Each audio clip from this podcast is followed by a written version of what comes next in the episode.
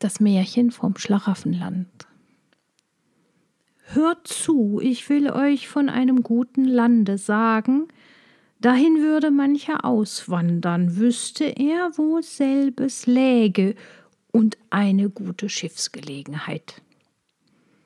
Aber der Weg dahin ist weit für die Jungen und für die Alten, denen es im Winter zu heiß ist und zu kalt im Sommer. Diese schöne Gegend heißt Schlaraffenland auf Welsch Kuganja. Da sind die Häuser gedeckt mit Eierfladen und Türen und Wände sind von Lebzelten und die Balken von Schweinebraten. Was man bei uns für einen Dukaten kauft, kostet dort nur einen Pfennig. Um jedes Haus steht ein Zaun. Der ist von Bratwürsten geflochten und von bayerischen Würsteln. Die sind teils mit dem Rost gebraten, teils frisch gesotten, je nachdem sie einer so oder so gern isst. Alle Brunnen sind voll Malvasia und andere süße Weine, auch Champagner. Die rinnen einem nur so in das Maul hinein, wenn er es an die Röhren hält. Wer also gern solche Weine trinkt, der eile sich, dass er in das Schlaraffenland hineinkomme. Auf den Birken und Weiden da wachsen die Semmeln frisch gebacken, und unter den Bäumen fließen Milchbäche. In diese fallen die Semmeln hinein und weichen sich selber ein für die, so sie gern einbrocken, das ist etwas für Weiber und für Kinder, für Knechte und Mägde. Holla Gretel, holla Steffel, wollt ihr nicht auswandern? Macht euch herbei zum Semmelbach und vergesst nicht einen großen Milchlöffel mitzubringen. Die Fische schwimmen in dem Schlaraffenlande obendrauf auf dem Wasser, sind auch schon gebacken oder gesotten und schwimmen ganz nahe am Gestade. Wenn aber einer gar zu faul ist und ein echter Schlaraff, der darf nur rufen, pst, pst. So kommen die Fische auch heraus aufs Land spaziert und hüpfen dem guten Schlaraffen in die Hand, dass er sich nicht zu bücken braucht. Das könnt ihr glauben, dass die Vögel dort gebraten in der Luft herumfliegen? Gänse und Truthähne, Tauben und Kapaunen, Lerchen und Wacholderdrosseln. Und wenn es zu viel Mühe macht, die Hand danach auszustrecken, dem fliegen sie schnurstracks ins Maul hinein. Die Spanferkel geraten dort alle Jahr überaus trefflich. Sie laufen gebraten umher und jedes trägt ein Tranchiermesser im Rücken, damit, wer da will, sich ein frisches, saftiges Stück abschneiden kann. Die Käse wachsen in dem Schlaraffenlande wie die Steine, groß und klein. Die Steine selbst sind lauter Taubenkröpfe mit gefülltem oder auch kleine Fleischpastetchen. Im Winter, wenn es regnet, so regnet es lauter Honig in süßen Tropfen.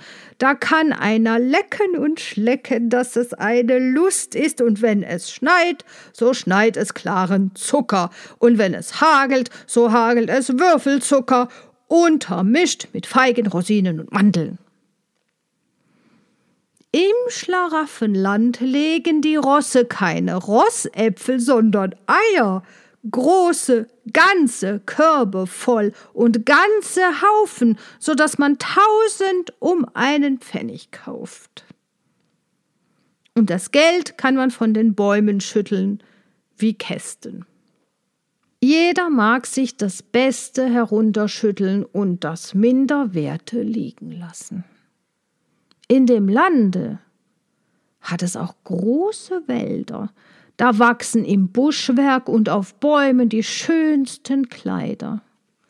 Röcke, Mäntel, Schauben, Hosen und Wämser von allen Farben, schwarz, grün, gelb, für die Postillons blau oder rot und wer ein neues Gewand braucht, der geht in den Wald und wirft das mit einem Stein herunter oder schießt mit dem Bolzen hinauf. In der Heide wachsen schöne Damenkleider von Samt, Atlas, Gros de Naples, Barège, Madras, Taft, Nanking und so weiter. Das Gras besteht aus Bändern von allen Farben, auch umbriert. Die Wacholderstöcke tragen Broschen und goldene Chemisette und Mantelettnadeln, und ihre Beeren sind nicht schwarz, sondern echte Perlen. An den Tannen hängen Damenuhren und Chatelains sehr künstlich. Auf den Stauden wachsen Stiefeln und Schuhe, auch Herren- und Damenhüte, Reisstrohhüte und Marabus und allerlei Kopfputz mit Paradiesvögeln, Kolibris, Brillantkäfern, Perlenschmelz und Goldborten verziert. Dieses edle Land hat auch zwei große Messen und Märkte mit schönen Freiheiten. Wer eine alte Frau hat und mag sie nicht mehr, weil sie ihm nicht mehr jung genug und hübsch ist, der kann sie dort gegen eine junge und schöne vertauschen und bekommt noch ein Draufgeld. Die Alten und Garstigen, denn ein Sprichwort sagt, wenn man alt wird, wird man garstig, kommen in ein Jungbad, damit das Land begnadigt ist.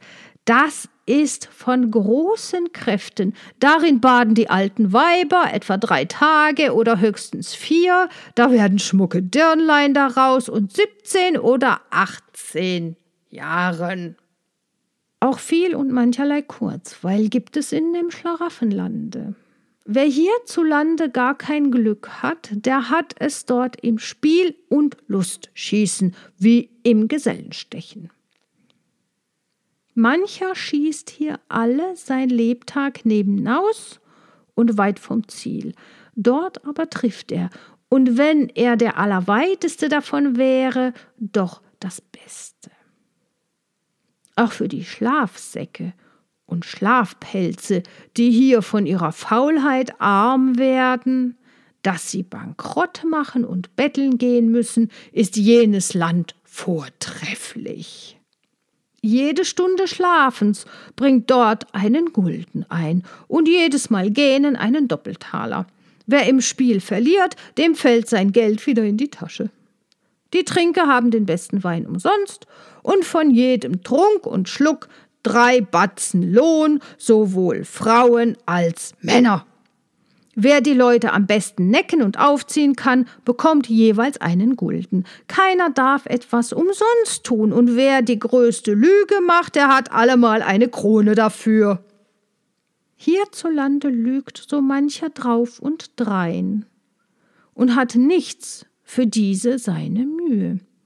Dort aber hält man Lügen für die beste Kunst. Daher lügen sich wohl in das Land allerlei Prokura, Dock und andere Toren, Rostäuscher und die Punkt, Punkt, Punkt Handwerksleute, die ihren Kunden stets aufreden und nimmer Wort halten.